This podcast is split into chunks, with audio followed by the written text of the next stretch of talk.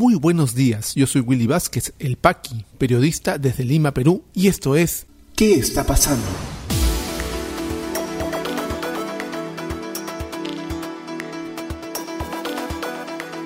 Estas son las noticias de hoy martes 13 de julio de 2021. Jurado Nacional de Elecciones resolvió todas las apelaciones de Fuerza Popular tras votos en minoría de magistrado Víctor Rodríguez Montesa.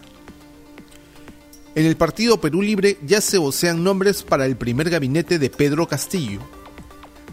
Congreso contraataca. Citan a comisión permanente a presidenta del Poder Judicial y a fiscal de la Nación. Asimismo, denunciarán a jueza Soledad Plácido por prevaricato y abuso de autoridad. Vamos al desarrollo de las principales noticias aquí en ¿Qué está pasando? Al fin el magistrado Víctor Raúl Rodríguez Montesa, atentos al nombre de pila, Víctor Raúl, por fin ya firmó las resoluciones que faltaban para, de votos de sus votos en minoría, para que acabe ya este proceso electoral y se proceda con la proclamación del presidente electo. Ojo que este proceso no es tan rápido, no va a ser inmediato porque en las próximas horas el Jurado Nacional de Elecciones enviará a los jurados electorales especiales para que ellos también puedan hacer sus proclamaciones por su parte, informa el diario El Comercio. A poco más de dos semanas, para el 28 de julio, el Jurado Nacional de Elecciones resolvió todas las apelaciones que interpuso Fuerza Popular sobre la anulación de mesas de votación de la segunda vuelta entre Pedro Castillo y Keiko Fujimori que se realizó el 6 de junio. La mañana de ayer, el fiscal supremo Víctor Rodríguez Montesa uno de los integrantes del Tribunal Electoral presentó las 40 resoluciones con su voto en minoría que tenía pendiente, de acuerdo a fuentes de la referida institución.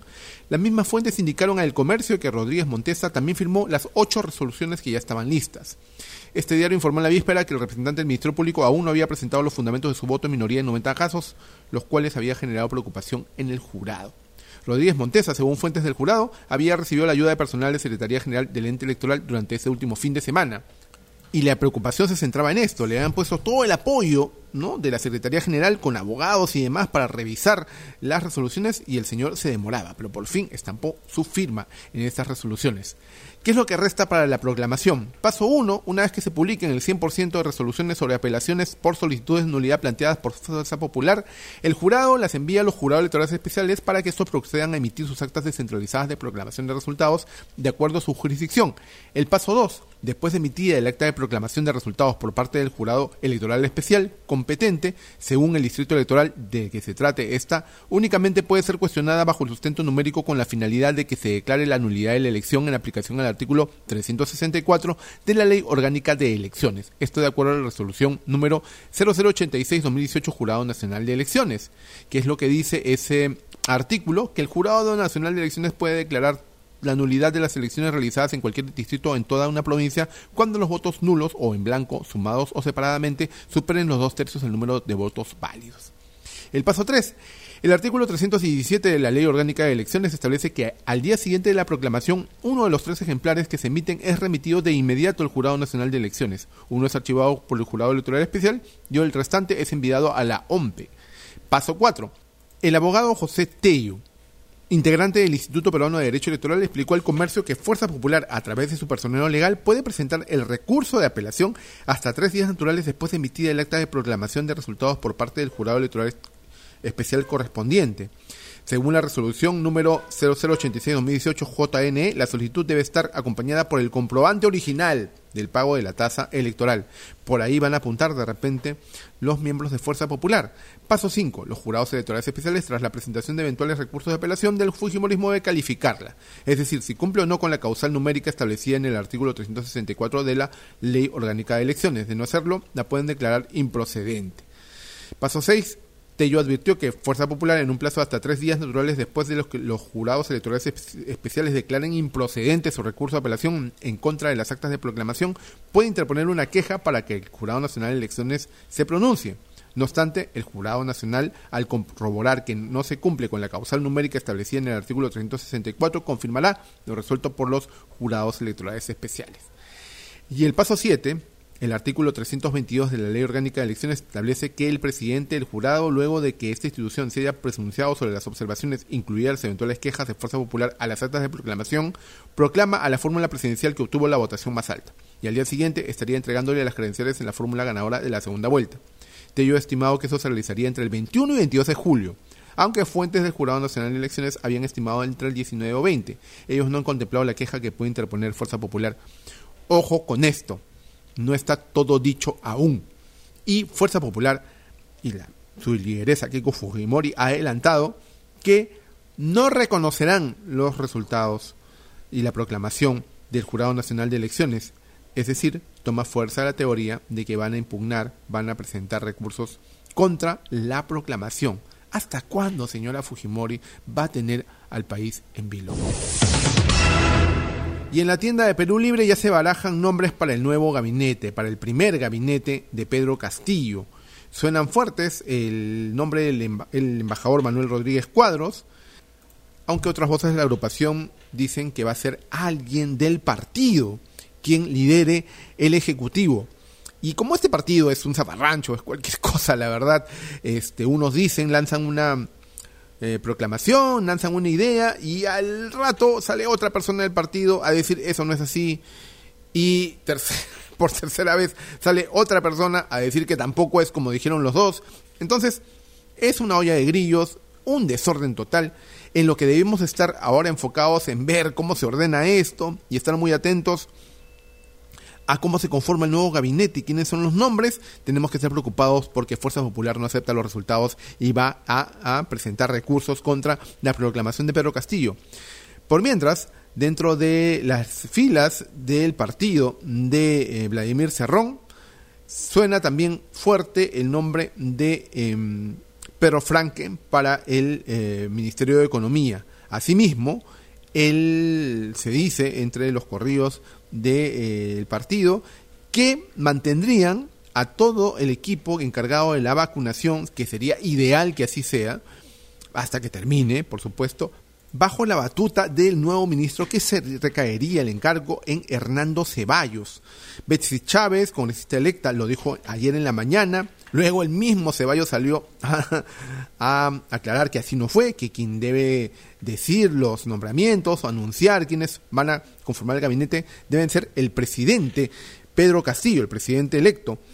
Y esto lo hemos sostenido también en redes sociales ayer. Quien debe salir y debería ya en este momento salir a anunciar quiénes serían quienes conformen su primer gabinete, por lo menos los nombres más importantes, las carteras más importantes, salud, economía, eh, presidencia del Consejo de Ministros, ¿no? debe ser el mismo Pedro Castillo, pero de Pedro Castillo no sabemos nada. Otros nombres que suenan fuertes también dentro de la, eh, del partido son Juan Cadillo, este maestro, el mejor, uno de los mejores maestros del Perú, quien ha estado a cargo del plan de gobierno en el tema de educación, iría al Ministerio de Educación. Aunque recordemos que Pedro Castillo lideró una huelga magisterial en alianza con algunos Disidentes del SUTEP también están pidiendo su cuota de poder dentro del Ministerio de Educación. También suena el nombre de Manuel Rodríguez Cuadros, no solamente para el PCM, sino para Relaciones Exteriores. Se voció Abdina Boluarte, primera vicepresidenta de la plancha presidencial de Castillo, para liderar el Consejo de Ministros, pero eso parece que no está tampoco confirmado. Los ministros, ministros de Economía, eh, Alonso Segura y el ex congresista del Frente Amplio, Wilber Rosa, se reunieron también con Pedro Castillo ayer en la tarde. Entonces hay bastante movimiento en las huestes de Pedro Castillo en el local donde él se hospeda, en Breña. Por otro lado, ha salido el líder del partido, si lo sigue siendo, secretario general y presidente, Vladimir Cerrón, a decir que se acabaron las épocas en donde los medios de comunicación a través de los titulares elegían los miembros del gabinete. Eso se acabó. Dice. Bueno, todavía no tenemos claro cuál va a ser realmente la función y la influencia que vaya a tener Cerrón en el gobierno de Castillo y deberíamos, como les digo, nuevamente estar concentrados en eso en vez de darle atención a una candidata que a todas luces ya perdió pero se resiste a aceptar esta derrota. Y el Congreso de la República contraataca. La Junta de Portavoces aprobó citar a Elvia Barrios, presidenta del Poder Judicial, y a Pablo Sánchez, fiscal encargado de la Fiscalía de la Nación, a la comisión permanente. Esta invitación, dice RPP Noticias, llega tras la declinación de los altos funcionarios de participar ayer en la sesión de la Comisión de Constitución. Las autoridades habían sido citadas para tratar la problemática generada por la elección de miembros del Tribunal Constitucional. Entonces la Junta de Portavoces aprobó ayer en la tarde citar a ambos eh, altos funcionarios para la sesión de hoy. El vocero de Acción Popular, Franco Salinas, indicó a RPP que ante la negativa y el rechazo de la Comisión de Constitución, que es una de las más importantes del Parlamento de asistir a la sesión de dicha comisión, hemos solicitado a la Junta de Portavoces y se ha aprobado que se les invite a la comisión permanente a la presidenta del Poder Judicial, la autora Elvia Barrios, y al fiscal de la Nación encargado en este momento, el doctor Pablo Sánchez. El legislador indicó que la invitación tiene que cursarse de manera inmediata para contar con la presencia de dichas autoridades en la sesión de la Comisión Permanente que se llevará a cabo mañana a las 5 de la tarde. Esperemos que asistan para que con el nivel de respeto que se merecen, la investidura les planteen las preguntas, asesoren las dudas de los distintos parlamentarios y se pueda esclarecer el hecho ante estos atropellos que están sucediendo en el Congreso de la República contra los parlamentarios, aseveró Salinas. Los congresistas, si bien es cierto no están sujetos a mandato, a mandato imperativo, no pueden saltarse la ley. Eso es claro. Yo no sé qué parte un congresista no puede entender eso. Hay un grupo de congresistas que perfectamente lo ha entendido y ha desestimado ser parte de, esta, de este circo de la elección de miembros del Tribunal Constitucional. Y saben perfectamente que en un mes más pierden todo tipo de inmunidad y pueden ser procesados por delito, un delito común, que es lo que están haciendo al no hacer caso a una resolución judicial. ¿Y qué hacen ahora los congresistas? Citan a la presidenta del, del Poder Judicial y al fiscal encargado. Y no solo eso, sino también van a denunciar a la jueza Soledad Blácido, quien estableció la eh, resolución que suspendía la elección de magistrados por prevaricato y abuso de autoridad. El procurador del Congreso de la República, sigue informando RPP, Manuel Peña señaló que este poder del Estado interpondrá una denuncia contra la jueza Soledad Blácido, que admitió una medida cautelar para suspender la elección de los nuevos integrantes del Tribunal Constitucional. Durante su presentación esta tarde ante la Comisión de Constitución del Parlamento, Peña dijo que el recurso contra la magistrada será por la presunta comisión de los ilícitos de prevaricato y abuso de autoridad. Señaló que al dar pase a esta medida cautelar, la jueza incurrió en deficiencias y una falta de justificación que contradice lo establecido por la Constitución respecto a recursos como ese. Recalcó que la resolución emitida ha causado perjuicio a las atribuciones constitucionales del Congreso. Cuestionó además que la magistrada haya solicitado al Ministerio Público realizar diligencias referidas a los parlamentarios que votaron en la elección de miembros del Tribunal Constitucional. Además, Peña dice que no tienen responsabilidad penal los congresistas. Calificó como inaudita dicha disposición ya que los parlamentarios no tienen responsabilidad alguna en materia penal por actos de esta índole. Los congresistas no son responsables por ningún órgano jurisdiccional por las opiniones y votos que emitan en el ejercicio de sus funciones, manifestó. La resolución de la jueza no pedía que los congresistas no elijan a los miembros del Tribunal Constitucional, sino que suspendan esa elección hasta cumplir el reglamento, un reglamento que ellos no estaban cumpliendo. Vamos a ver qué pasa. Estos señores le quedan poco más de 25 días para ser congresistas, pero en 25 días pueden hacer mucho. Han demostrado que pueden hacer mucho daño. Cinco leyes inconstitucionales en este Congreso en lo que va de su funcionamiento. Ya regresamos con mucha más información aquí en ¿Qué está pasando? Y este podcast llega a ti por un gentil auspicio de La Mamina.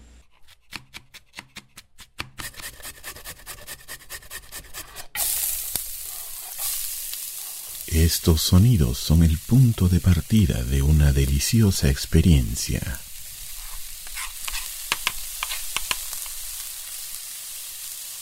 La mamina, lasañas, pais y más. Cocina casera en tu mesa. La mamina. El amor se come. Delivery gratis San Miguel, Magdalena, Jesús María, Pueblo Libre. Para otros distritos, consultar tarifa de reparto. Llámanos al 910-833-575. Continuamos con mucha más información aquí en ¿Qué está pasando? ¿Qué está pasando en la economía? Para el ministro de Economía, Waldo Mendoza, sería ideal que Julio Velarde acepte seguir guiando el Banco Central de Reserva. Según el ministro de Desarrollo Agrario, alza de precios de alimentos se debe a incremento en los insumos de importación. Ministerio de Economía prevé que hasta el año 2024 el PBI tendría un avance no menor del 4%. Para ello, proyectos mineros y megaobras de infraestructura se deben mantener en el próximo gobierno. ¿Qué está pasando en las regiones?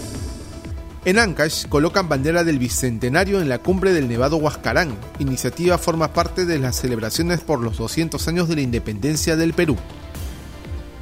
En Piura, Contraloría intervendrá gobierno regional, municipios y otras entidades para reducir impacto de la corrupción. El año 2020 la región registró pérdidas económicas por más de mil millones de soles.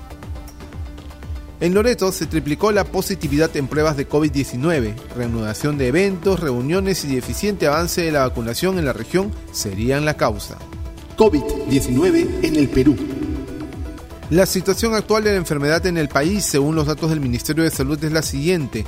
A la fecha son 2.081.557 casos confirmados, con 278 casos las últimas 24 horas y 60 fallecidos.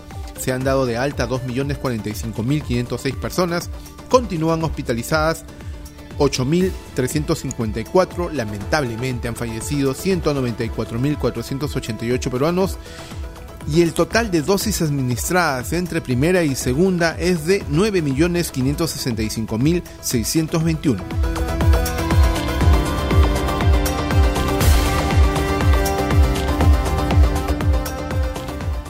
Si te interesó este podcast de noticias, recomiéndanos con tus contactos porque estaremos enviando este audio todos los días para que puedas tener una aproximación noticiosa a lo que está pasando en el país.